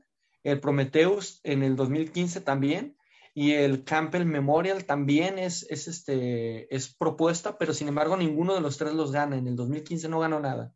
2017, el premio Kurt eh, lo gana a la mejor obra de ciencia ficción. De ahí nos vamos, en el mismo 2017 gana el Ignotus y el Grand Prix. Eh, donde, no, en el Grand Prix, perdón, solo fue nominada, pero el Ignotus también lo ganó en el 2017. Y en el 2020 gana el premio Celum a la mejor novela extranjera. Entonces, eh, es una obra que después de 15 años sigue cosechando premios. Y esto es, es que no se conocía, ¿no? No, exacto. No se conocía. ¿Sabes qué? Es que a veces no, nos hemos casado tristemente con muy pocos eh, autores y, y, autores muy tradicionales. O sea, no nos animamos a ver poco más allá. Más adelante espero que, que me des la oportunidad, ya que acabemos con Rutfus, que, que ahí vamos, eh, que nos adentremos en, en, Nacidos de la Niebla, que es un libro también muy bueno, ya leí el primero y, y ¿De lo qué? debes de leer. ¿De Se llama Nacidos de la Niebla, de la Bruma, perdón. Es muy bueno. Luego te, te paso lo, el autor. Ya sabes que soy malo para los autores. Eh, si alguien los corrige, van a hacer muchas correcciones, así que ni me voy a estresar. Pero es muy bueno el libro. Y también está eh, otro libro que, que narra eh, de manera bien diferente la historia de España. Bueno, no es la historia como tal, no es un libro de historia, pero es Ruiz Zafón y sus libros hablan mucho sobre Franco y, y el cómo fue Franco y, y, lo que se vivió y wow. También lo narra de una manera súper interesante. Y creo que hay que tener eso, ¿no? Esa apertura a, no nada más leer ni extranjeros ni mexicanos, sino empezar a ir leyendo un poquito de todo. Eh, este libro argentino que leímos, que también ya les hablaremos de él, por ejemplo, también nos, nos abre el panorama a una visión diferente, ¿no? Una visión distinta, eh, como hasta los modismos suenan, suenan graciosos, porque luego a mí me pasó, fíjate que eso me pasó con el argentino, cuando lo leía, te juro que, que escuchaba el che, boludo, sí, de fondo, sí, ¿no? El, el, el, tono era, era imposible que saliera de mi cabeza, el, el tonito argentino. Y en el caso de, de, de Shin, no logró eso, ¿eh? no alcancé a casarme con, no, no me los imaginé hablando así como pulo a los, no, no, no llegué no. a ese punto porque, porque nunca lo, lo, logré visualizar así, pero sin embargo, este, se va casando uno con, con el personaje, el lugar y los modos, ¿no? Del autor. Sí. Este, yo no sé, yo no sé cómo estaré en chino, ¿no? Este, a mí no me causó ninguna bronca, este, creo que la traducción es buena, o sea, porque no me causó bronca, pues, ¿no? Este, creo no. que, creo que el, el, traductor, que ni me fijé quién era, este, creo que hizo un muy buen trabajo, este, porque además la, la, la versión que leímos es traducida directamente del chino, porque hay traducciones al español, eh, pero que se hacen a, partir del inglés, o sea, es doble traducción. No, esta no, es, es directamente del chino y creo que el trabajo es bueno, creo que ayuda, este, Claro. Al menos no, no causa problemas, ¿no? Este, Es una lectura que sí es densa, pero que, que, no te causa bronca así como, ay, cabrón, ¿no? Este... No sé si sepas, hermano, si te había platicado alguna vez, pero yo estudié seis meses de chino mandarín. Órale. Y con esos seis meses de chino mandarín nada más aprendí a decir hola y adiós, porque es sumamente complejo. Y justo iba por eso, por, por la cuestión del traductor, o sea, qué bárbaro, porque manejan un montón de acentos y un montón de, de modismos y, y el, la forma en cómo articulas lo, las, las oraciones cambian totalmente el sentido de todo. Entonces, eh, wow. Digo, yo, yo en seis meses logré decir hola, adiós, y le dije a mi mujer que la amaba, aunque no me entendió. Sí, no, pues cabrón, ¿no? Los dos estábamos en clase, hermano, que me adelanto a las clases, me voy con el profe, le digo, oiga, profe, pues quiero decirle esto, me, me dice cómo, en un chino casi mandarín, casi perfecto, hermano, y se me quedó bien sentada de... Y el maestro dijo, no puede ser, no puede ser. Eso está muy buena. Eso fue pues muy sí. Y es lo único que aprendí a decir, Órale. Yo nada más sé de decir el, el, el ¿qué? Ay, güey, hasta se me olvidó. Mi hao, mi hao, mi hao, mi hao. Este, ahí en donde trabaja mi esposa, les dan clases de chino a los chiquillos, este. Wow. Me dice que, que, van entrando al salón así medio dormidos los chiquillos y la maestra, mi hao, mi hao. Ah, sí, mi hao, mi hao. Oye, Creo que es buenas tardes, ¿no? Buenos días, no sé qué es eso. Buenos días, no, es hola. ¿Es hola? Ni hao. Ah, ok, hola, hola. por ejemplo, ¿Sabes también cuál, cuál palabra era, muy, muy graciosa? Porque este, en chino es el mango. Mango. Y ese es mango. Iba a decir, no, no, eso se oye como mango. Ah, no, pues es mango. Ah, Es mango, güey. O sea, cuando vayas, mango. Y seguro por lo menos tienes algo que comer, güey, porque ahí más no sé decir nada más. Órale. No, eh, a mí, hablando de la comida china, a mí me parece una de las cosas más maravillosas que existen en este planeta. ¿A ti no te gusta? A mí fíjate que sí, y se me hace, ¿sabes qué? Muy interesante eh, desde el punto de vista cultural, el cómo no tener una aversión hacia, hacia los organismos como tal, les da esa riqueza también.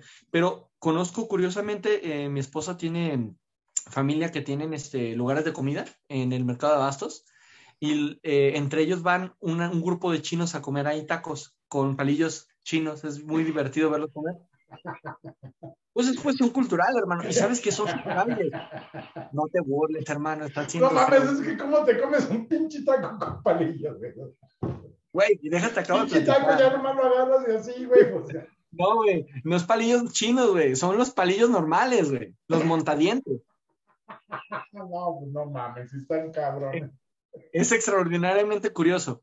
No puedo decir que sea malo, güey, porque no soy como tú, güey, no soy tan mala persona. No, pues no mames, güey, pues es taco, ya nomás lo agarras y ya, güey. No, güey, pero sabes que a ellos no les gusta el menudo, güey. ¿Por qué? El menudo dicen que es agua con chile, güey, que no sabe ni madres. Dicen, no, agua con chile no gustan, no les gusta esa madre. Y dije, no manches, güey. O sea, comen de todo, cabrón. Y, no se atrevieron a comer menudo, güey. No, no porque sea el estómago de la vaca, no, güey. dicen que no tiene sabor. Qué curioso, ¿no? Digo, y para nosotros que es un platillo típico y que y sabroso, pues, bueno, cuestión cultural. A mí, bueno, dicen, ¿no? Que la comida china que hay aquí, pues, que en realidad no es china, pues, ¿no? Que no es lo que comen allá pues sabrá Dios qué comen por allá, O sea, a mí lo que preparan aquí, a mí me gusta, me gusta mucho. mucho, Y aparte muy, muy, muy, muy rico en la manera en que preparan las verduras, ¿no? Creo que es impresionante, o sea, los sabores, el, sabor agridulce que está muy presente, ¿no? No, y poder hacer, por ejemplo, que un brócoli sepa bueno, güey, ya eso es ganancia. Exacto, exacto. Que un pinche brócoli te sepa bueno, exacto, güey. Ya, ya eso es, es, una panacea, cabrón, ya, ya, lo demás es lo de menos. sí, ya cuenta, güey. Hacen que, que uno consuma productos verdes, güey. Pues sí, Oye, güey, pues esto estuvo bien pinche caótico, pero se me hace que, que, pues es el primero, tuvimos un chingo de broncas técnicas, este, el pinche Mac, güey, que no le hallaba y a lo de hora no pudo grabar bien. Pero creo que como ejercicio está bien, ¿no? Este, no sé.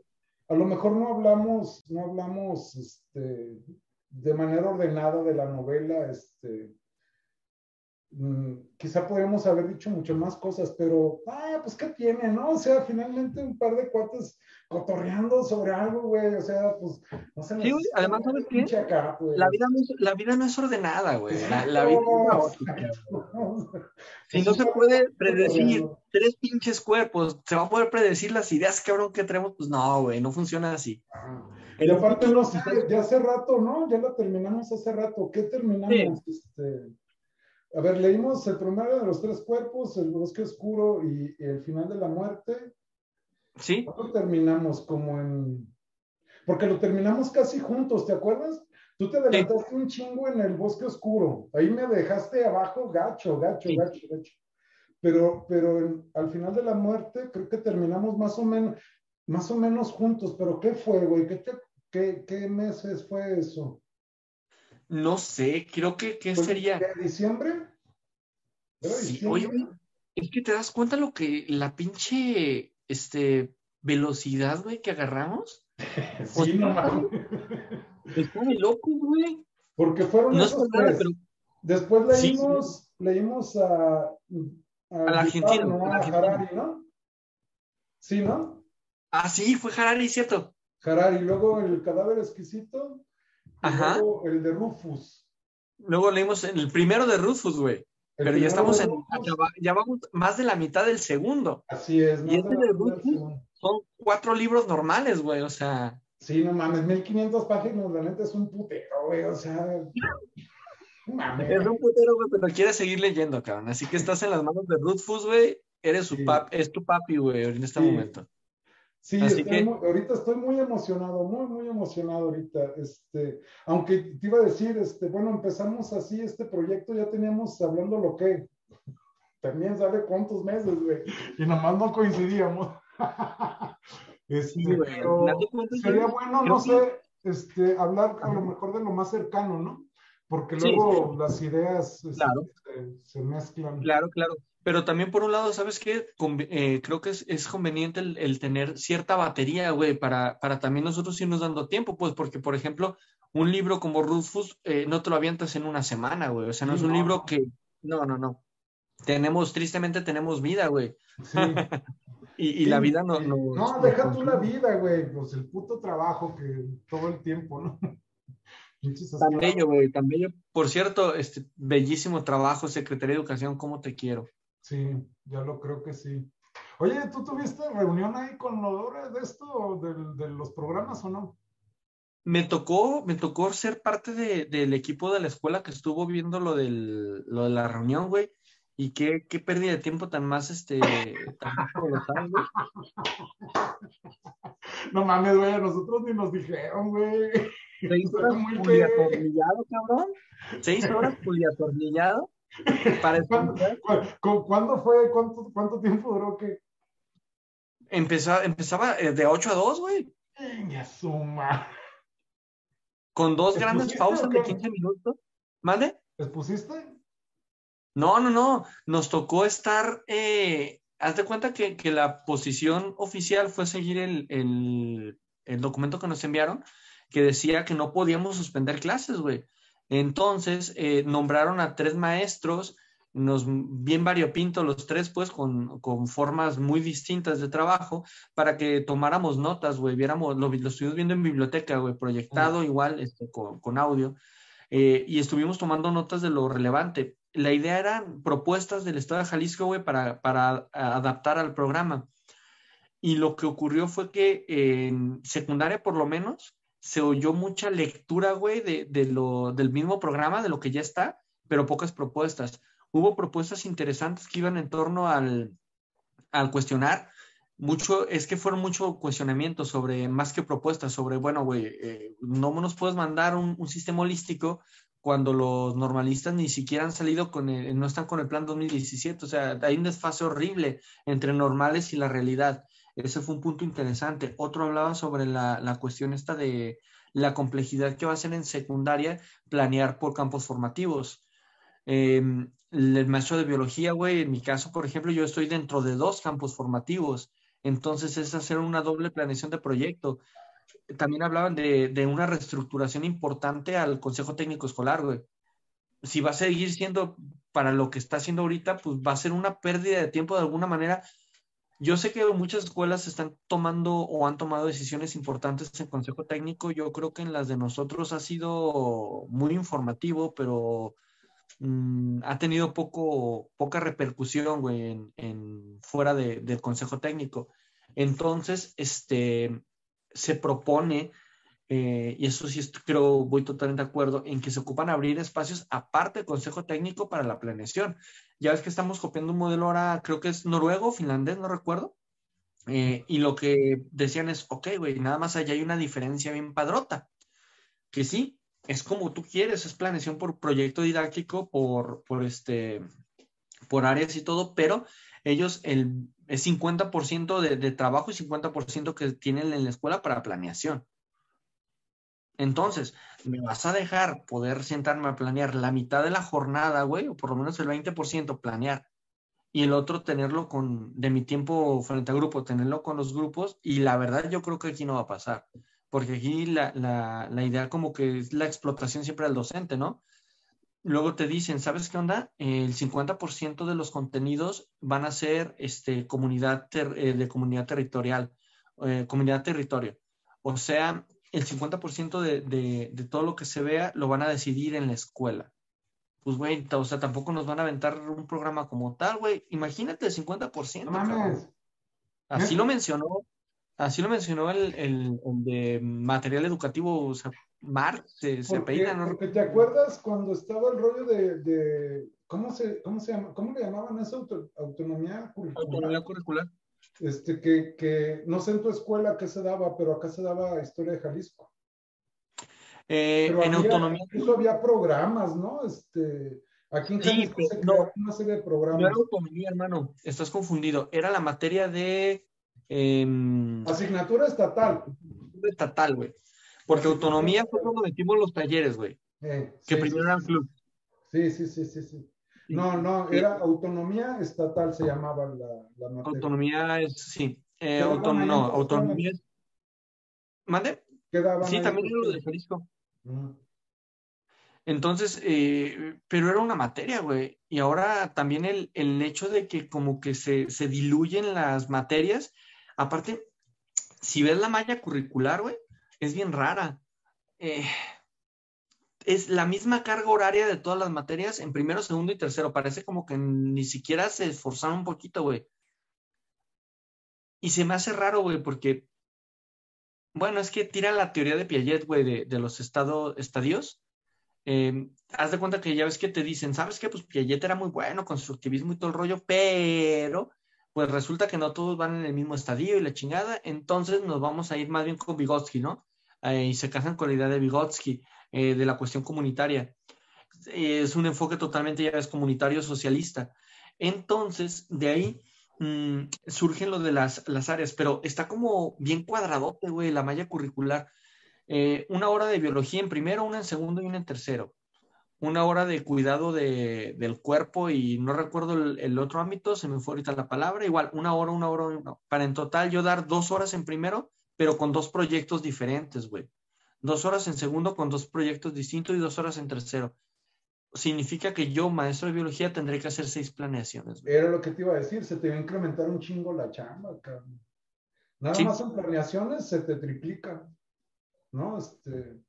Aunque, aunque, teóricamente, si nos basamos al, desarrollo de proyectos didácticos, güey, no sería problema, porque sería un proyecto didáctico por área, güey.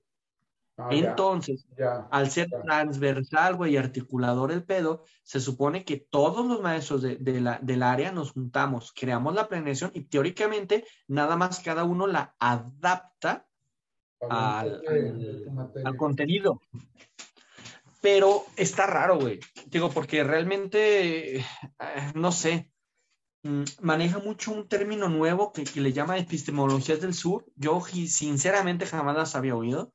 Y habla mucho de, alejarnos ya del pensamiento occidental y del pensamiento europeo, europeo occidental y del, de Estados Unidos, güey. y plantea quién, quién, es el Freire? No sé, güey. No sé quién es, quién lo propone, sinceramente. No lo ubiqué todavía, no he ubicado al, teórico. Pues pero Pablo Freire, ¿no? Porque es bien de, aparte supongo, pues bien y manejan un término que yo jamás había oído, no sé si tú lo has oído, el de decolonizar, güey, decolonizar, decolonial. Y, y ese es de, de, de, estas epistemologías del sur, donde habla que pues tenemos un pensamiento totalmente colonial, que igual es la crítica al, al, al consumismo y la crítica al, al imperialismo. Eh, todavía dice que nosotros estamos acostumbrados a esta cuestión de, del yugo, de estar siempre bajo el yugo de alguien más y un pensamiento crítico, pero no sé, güey. Siento que está muy idealista. No digo que sea malo, creo que la teoría, porque es muy totalmente humanista. De hecho, también, por ejemplo, ahí tiene que el reto del replanteo de la evaluación es increíble, porque una evaluación eh, numérica no sirve, güey, en un modelo humanista. Tendría que ser por escala de valor, güey, o por... Eh, tampoco quieren eh, una evaluación de competencias, güey, ni ni de habilidades. Entonces va a ser raro, güey. O sea, está como muy semicuajado. estamos acostumbrados, sí, sí, sí, sí. Aunque fíjate, yo, yo la única, la única virtud que le veo a todo esto es que al menos se está discutiendo, güey. Al menos no es, no se llegó de putazo así, pum, cabrón, se va a hacer esto y ahí les van, cabrones, y, y adecuense, ¿no? Porque, por ejemplo, estamos con el desmadre de que estamos con en algunas materias con el programa del 2011, güey, en otras con el 2017, con libros del 2023, güey, o sea, no mames, esto es un desmadre, o sea. Hacen, un hincapié bien interesante a los libros de texto, güey. Los vuelven a poner bajo un eje importante y bajo la lupa de todo, porque maneja el, la situación COVID como, eh, pues, lo que sabemos, que se generó una brecha aún mayor, ¿no?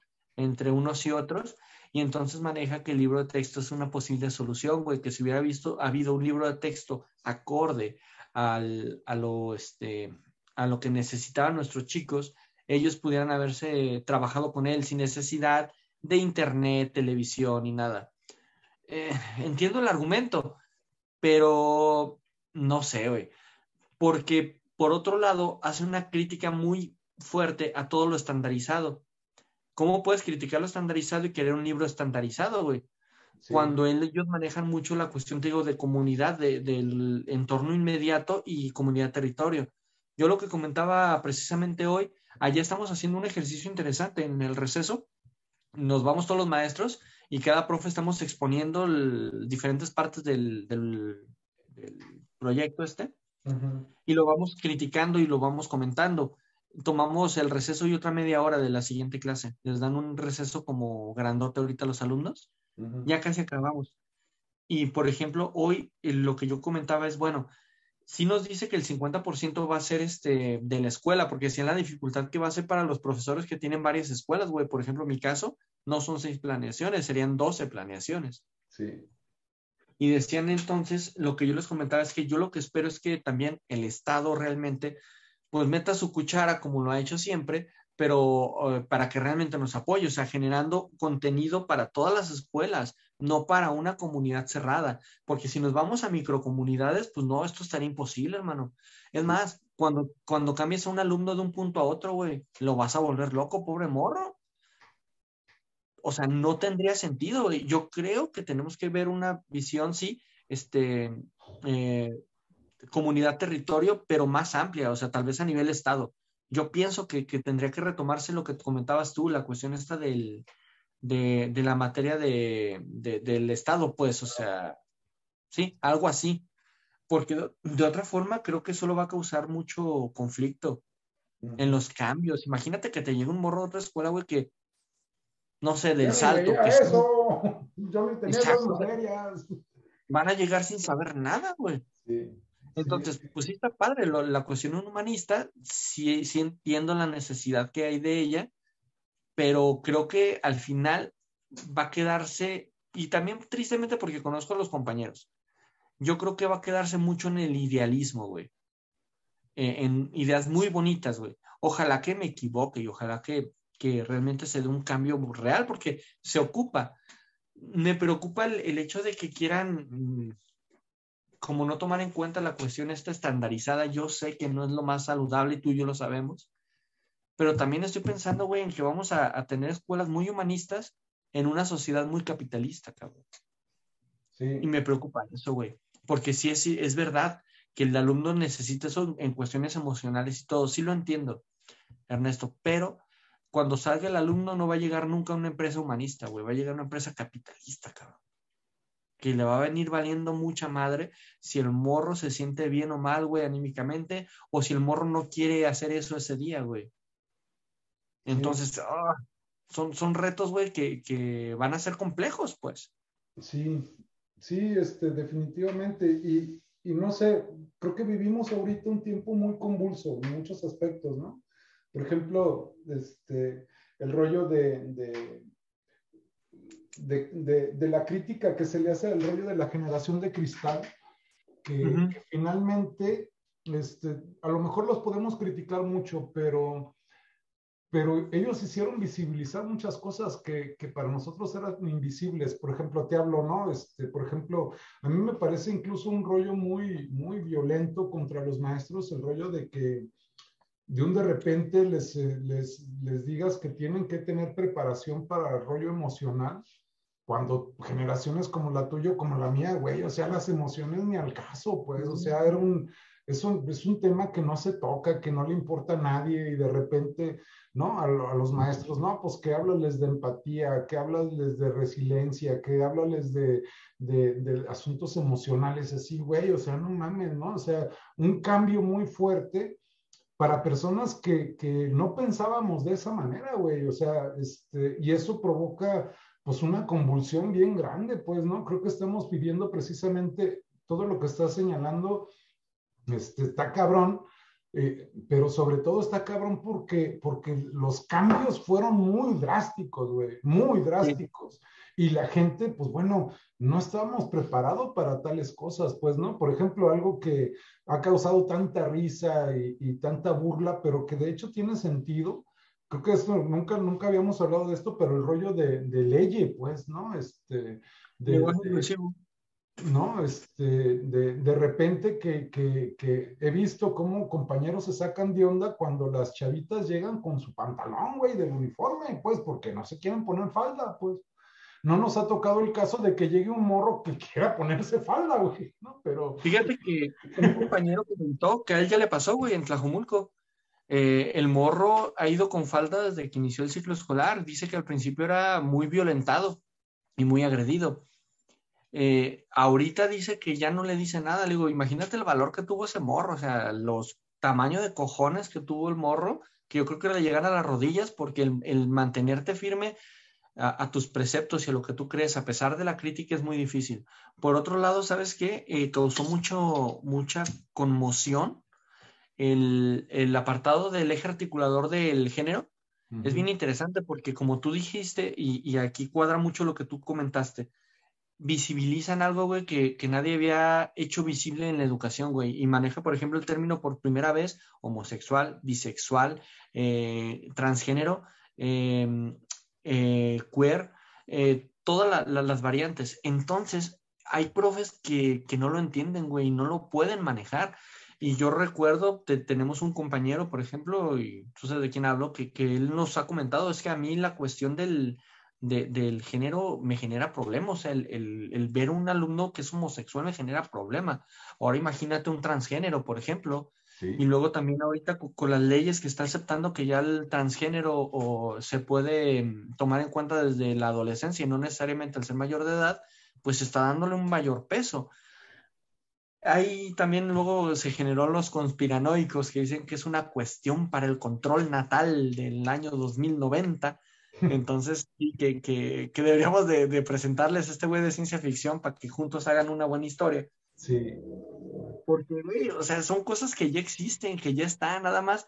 Eh, tristemente habían tenido que esconderse, güey, para poder vivir una vida relativamente feliz. Y digo relativamente feliz porque vivir escondido no es feliz, güey.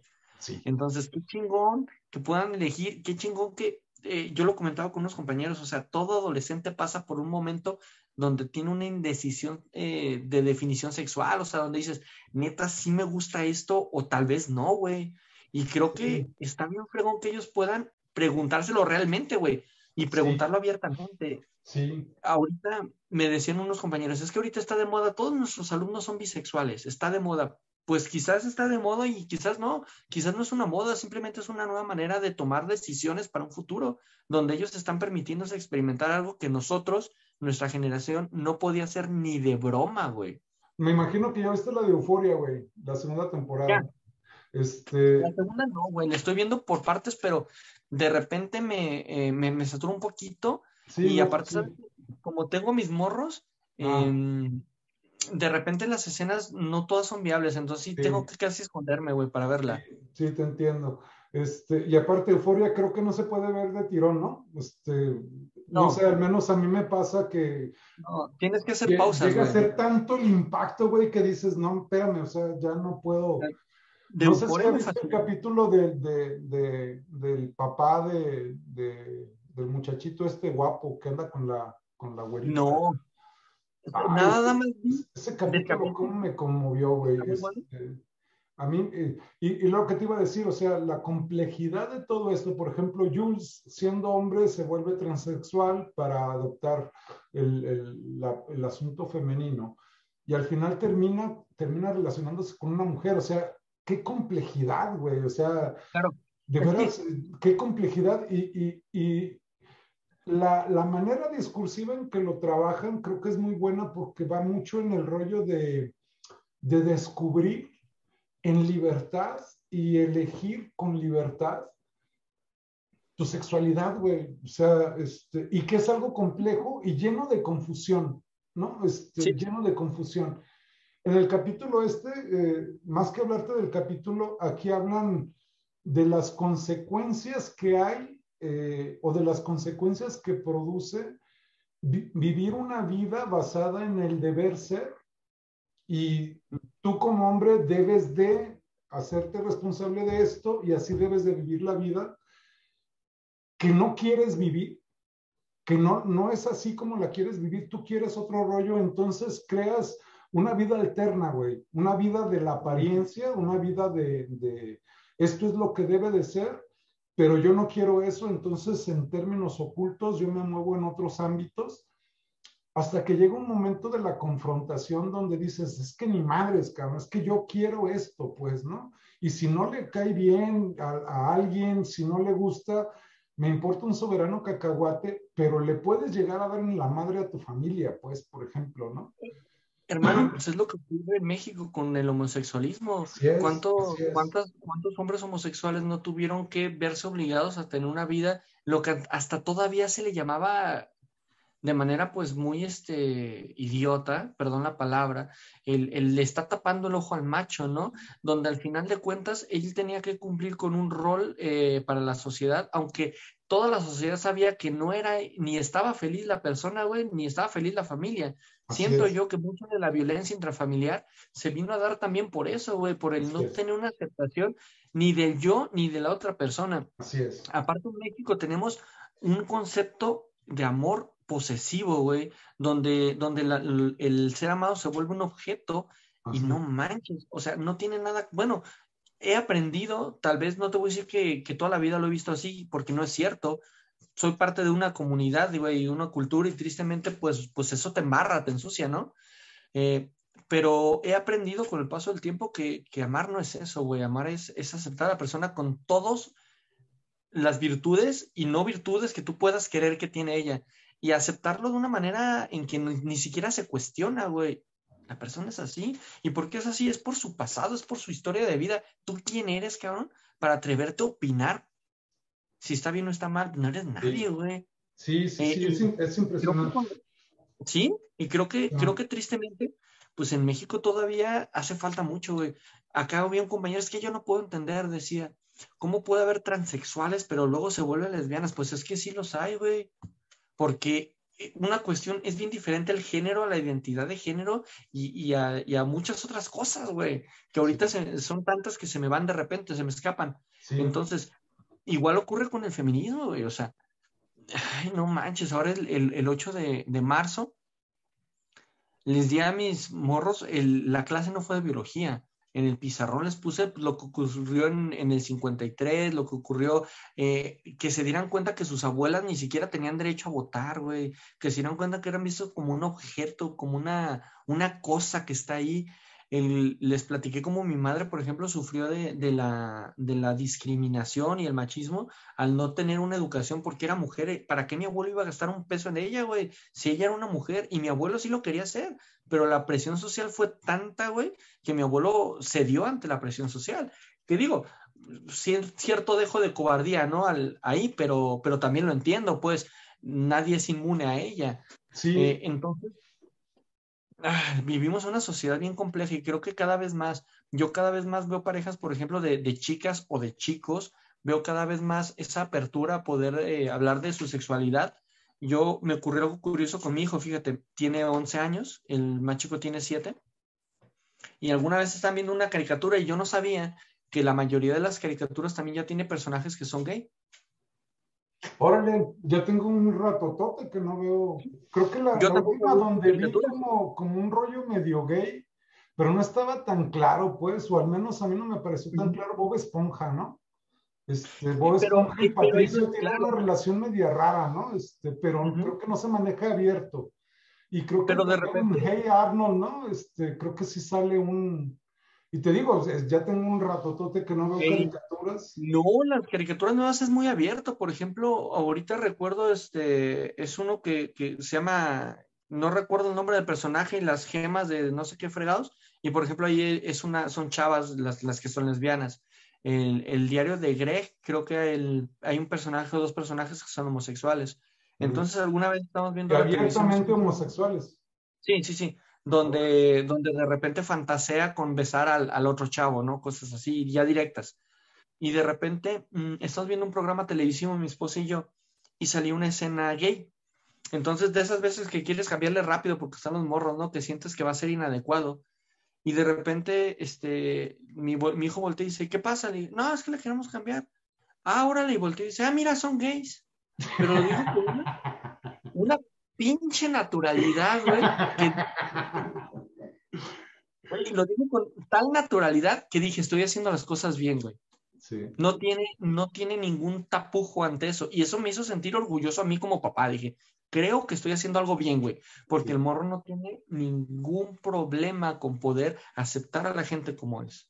Y espero que eso eh, también... Estarías haciendo las cosas bien en, términos progres, porque para mucha gente no, güey, lo, estás mal educando, güey. es que fue, es, es, es, bien, bien loco, es que neta, estamos en un tiempo muy convulso, Gabriel, o sea, está muy complejo el tiempo que vivimos, muy, muy complejo. Y muy tonto, ¿no, hermano? A veces es muy tonto. Nos, estamos, y, lo digo por, por, todo, a veces nos perdemos en banalidades. A mí se me hizo, ¿sabes qué? Muy triste ver que, ver, y, voy a sonar a, discurso político, güey, y tú sabes que no lo soy, pero ver cómo los mexicanos, güey, valemos bien diferente, cabrón. Y esa parte todavía, te juro que me dan ganas hasta de llorar, güey, de la impotencia. Güey, ¿qué pasó en el estadio, güey? Fue el gobernador, eh, eh, todo un pedo. Y no te voy a minimizar, es una tragedia y no está chido que nadie muera, güey. No está chido, güey, no estoy de acuerdo. Y de ahí lo que haya pasado por lo que pasó, bueno, es independiente al, resultado final. Estuvo de la chingada, es una pendejada. Y peor, una pendejada, güey, matarte por un 11 cabrones corriendo atrás de un puto balón, güey. Qué idiota está más grande. Sí. Pero Llegan las buscadoras a Jalisco, güey, allá 38 bolsas de muertos, güey, en Tlajomulco, enterradas hasta bajo la banqueta, cabrón. Y viste al gobernador hacer algún pronunciamiento, le valió madre, güey. Claro que no. Entonces, ¿por qué valen menos ellos, güey? ¿Por qué esas personas no valen, güey? ¿Por qué esas personas... y ahí es donde entiendo a las feministas, güey, entiendo ese pinche coraje y entiendo esas ganas de rayar, güey. Yo antes era algo que criticaba. No mames, pues nada más no rayes y no desmadre las cosas, ¿no? Pero también las entiendo, güey. ¿Por qué chingados valoramos más, güey? A veces una pinche estatua de un cabrón que ya no nos importa ni madres y que nadie se acuerda qué hizo, güey. Que la vida de las personas, güey, que están enterradas, cabrón. Y entre ellas te sí. muchas mujeres, güey. ¿Y cuántos desaparecidos inocentes? Sí, este, fíjate, hice un, un, escrito en Facebook donde fue muy interesante porque finalmente lo que decía no era una idea ni mía, güey. La escuché de una chava que, hace eh, eh, defensa de derechos humanos principalmente para la mujer. Y ella explicaba que el, el, movimiento feminista no había nacido con manifestaciones de agresión a los monumentos, a los cristales, a nada, que eran manifestaciones, digamos, pues mm, tranquilas, ¿no? Las chavas con sus pancartas y tan, tan. Güey, el baile, el baile de, de, de, de, este baile y todo, que era un movimiento. ¿Fue que 2017 eso? ¿El baile? Oye, ¿y qué pasó, güey? Todos nos burlamos como pendejos, exacto, Exacto. Y fíjate, lo que decía esta chava, lo que decía esta chava es que la única manera que el movimiento feminista pudo tener para que hubiera ojos y oídos a lo que estaban diciendo fue eso, güey, manchando monumentos, haciendo pintas, golpeando, golpeando las, las vallas, este, haciendo quebradero de cristales de algunos negocios, que fue la única manera en que se escuchó, güey, que, es la única manera en que los medios la siguieron y, y, y reportaron, etcétera. A mí me pareció impresionante, por ejemplo, Milenio cubriendo en vivo, güey, cuatro horas de marcha feminista. Aunque desde luego, ¿no? Su enfoque era muy morboso y cargado con mucho miedo y demás, pues, pero al menos la siguieron, güey, al menos están visibilizadas. Y lo interesante es de que hubo una ñora que, que yo, no, pues yo no la conozco, pues no somos contacto porque se, se empezó a compartir mucho el, este escrito que hice. Y una ñora me dice, a ver, usted dígales, dígales a estas personas, dígales eh, eh, ¿qué, qué, qué, les va a decir a los, a los dueños del comercio que les quebraron sus cristales, güey. Y lo que decía la, la, la, chava, esta defensora de los reportes de, de, los derechos humanos, era que sí se afectan monumentos, paredes y demás, pero no hay ni un solo muerto, güey. O sea, entonces pareciera que vale más los objetos de la ciudad, los cristales de los negocios, que las mujeres que son desaparecidas, güey, se no mames. Y, y, te, y ahí te va, güey, la otra parte que, que tan, porque creo que tú y yo somos muy feministas, güey, creo que somos feministas radicales, güey. Yo, por ejemplo, a mí si me preguntaran, yo, yo apoyo mucho feminismo y yo soy pro aborto, ¿no? Por ejemplo, mi, mi esposa es muy feminista, pero por ejemplo ella es pro vida. Eh, creo, creo yo que es interesante eso, pero ¿sabes qué es la parte que se me hace bien triste, güey? Yo tengo dos hijos y los dos son niños. Y lo que se me hace muy triste es que hasta cierto punto también en algún momento el movimiento ha hecho parecer que el hecho de ser hombre, güey, es malo, cabrón. Y eso me preocupa por mis hijos. Yo ya soy un adulto, güey. Yo ya te puedo decir que yo sé si soy bueno o soy malo, güey, como persona. Yo no creo ser malo. Yo creo que soy una buena persona.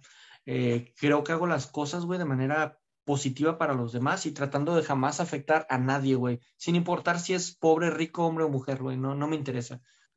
eh, pero sí me siento de repente mal, güey, porque sí me he tenido que detener a pensar, neta, güey, eres ese cabrón que, que, que están diciendo que todos somos igual.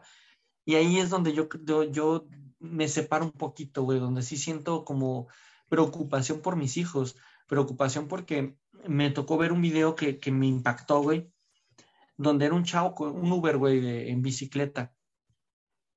Tenía que cruzar, güey, iba a trabajar el chavo, cabrón y lo pintaron, lo rayaron, lo, lo ofendieron, le, le, echaron Sprite en la cara, güey. Y digo, ah, le desmadraron su bici, güey. Mm, ahí es donde me duele, güey, el movimiento, ¿sale? Ahí es donde pienso que, que tal vez pierde un poco de, de legitimidad para mí, güey. En esa parte, solo en ese momento, güey.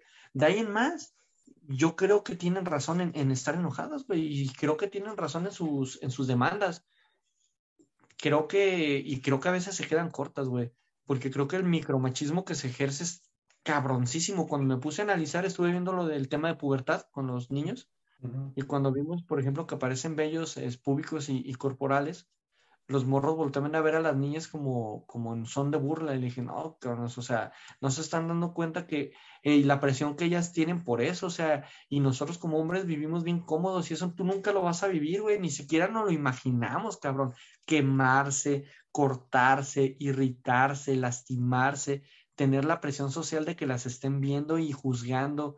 Eso, güey, a nosotros no nos pasa. Sí, ¿no? no. Pero pues no por eso todos somos malos, cabrón.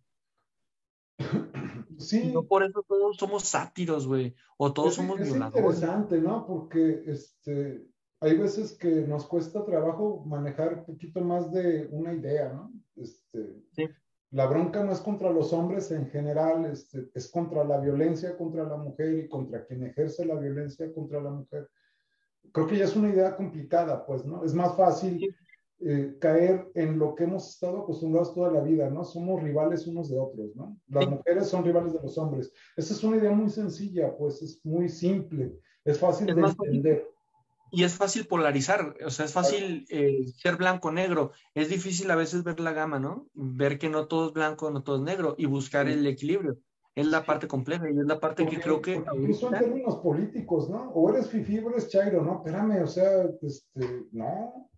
Este, ¿No? Mi pensamiento es más de izquierda y, y, a pesar de eso, de que, de que mi pensamiento es de izquierda, pues no quiere decir que yo esté de acuerdo con todo lo que esté haciendo este señor, ¿no? De López Obrador. O sea, no, no, o sea, yo no me puedo decir Chairo porque porque no, no estoy de acuerdo con todo lo que hace. Hay cosas que me parecen bien, hay cosas que me parecen adecuadas, pero otras no. Y entonces, es lo que te digo, es, que hay que, digerir, hay que analizar con mayor fineza este, cualquier situación, ¿no? Pero te digo, o sea, vivimos en un tiempo donde donde todavía vernos como rivales y simplificar buenos, malos, este, todavía está muy presente, pues, o sea, este, hay ideas muy nuevas, ideas muy finas, ideas muy interesantes que siguen conviviendo con ideas muy viejas, muy viejas. Sí, y sabes, aparte, pues bueno, ya ves que el movimiento mexicano viene de alguna manera este, desencadenado del movimiento chileno que es donde, donde comienza, digo, no el movimiento en sí, porque el movimiento feminista ha existido desde hace mucho, inicia en Francia, pero por ejemplo, el cómo Chile toma estas, comienza con este movimiento como moderno, podemos llamarlo, feminista moderno, y, y cómo en Chile, por ejemplo, la situación de violencia era, era muy radical. Quizás aquí también lo está haciendo, pero aquí está como más oculta, ¿no? Más bajo, bajo la cortina de, de los medios y demás pero en Chile era como muy abierta esa violencia. Y entiendo por qué en Chile, por ejemplo, pues comienzan con, este movimiento tan radical. Y pues los de aquí lo adoptan también como, como suyo. Quizás también de ahí, de ahí viene un poco el, a veces ser más, más crítico a, a, a, lo que te llega. Sí, está bien que te llegue, está bien que esté pasando en otros lados, pero críticalo de manera que lo adaptes a tu, a tu entorno, ¿no? Y que, y sobre todo, que le aportes, güey, porque no se trata nada más de copiar. Bueno, puedo tomar ideas de, de otro, pero yo qué le voy a aportar para hacer lo mío. Y es donde creo que de repente se quedan sueltas y cosas, güey. Sí, sí, sí, sí. Pues está, te digo, a mí, a mí me parece, ya te lo había comentado, ¿no? Al menos creo que está pasando algo, güey. O sea, yo crecí toda mi vida creyendo que no pasaba nada, güey. O sea, que todo estaba ya así, pues así es la vida, güey, ya. Este, si no te gusta, pues ni modo, te friegas, este, y eres de los amargados, ¿no? Este, sé feliz, y cómo nos metieron esa idea, ¿no? Es que es la actitud, güey, toma con actitud las cosas. Y aparte, con una persona como yo, que, que nunca se sintió encajar en nada, güey, o sea, pues de dónde saco la actitud, que aunque yo no me sentí encajar en nada, o sea. Sí. ¿No? Impresionante, pero bueno, este, ahorita creo que está pasando algo. No sé si bueno o malo, no sé, o sea, pues está pasando, se están enfrentando ideas, se están confrontando posiciones, hay mucha discusión. Y en medio de toda esa discusión, lo que yo más lamento, güey, este, es el asunto de la desinformación y de que no, no hemos construido una sociedad capaz de poder distinguir cuál es información falsa y cuál es información verdadera. Y ese es un problema grave. Sí, güey, y cómo eh, es parte de eso, ¿no? Cómo, cómo hay quien se aprovecha, güey, y, está sacando, sigue sacando ventaja y sigue viendo cómo chingar, o sea, cómo seguir jalando agua nada más para él y, y, y mientras tanto se, se lleva entre las patas a todos, güey. Y genera eso, genera esta desinformación, genera ese pues desbalance, el que la gente ni siquiera se detenga ya a pensar las cosas. Y pues los hilos, quien mueve los hilos detrás, güey, sigue beneficiándose, ¿no? Y siempre es el mismo. Sí, siempre son los mismos. Pues qué, qué gancho terminar con este tono, ¿no? Este, pero pues creo que la realidad se impone, ¿no? Finalmente, este, la realidad se impone y a ver si el otro nos sale un poquito más ordenado.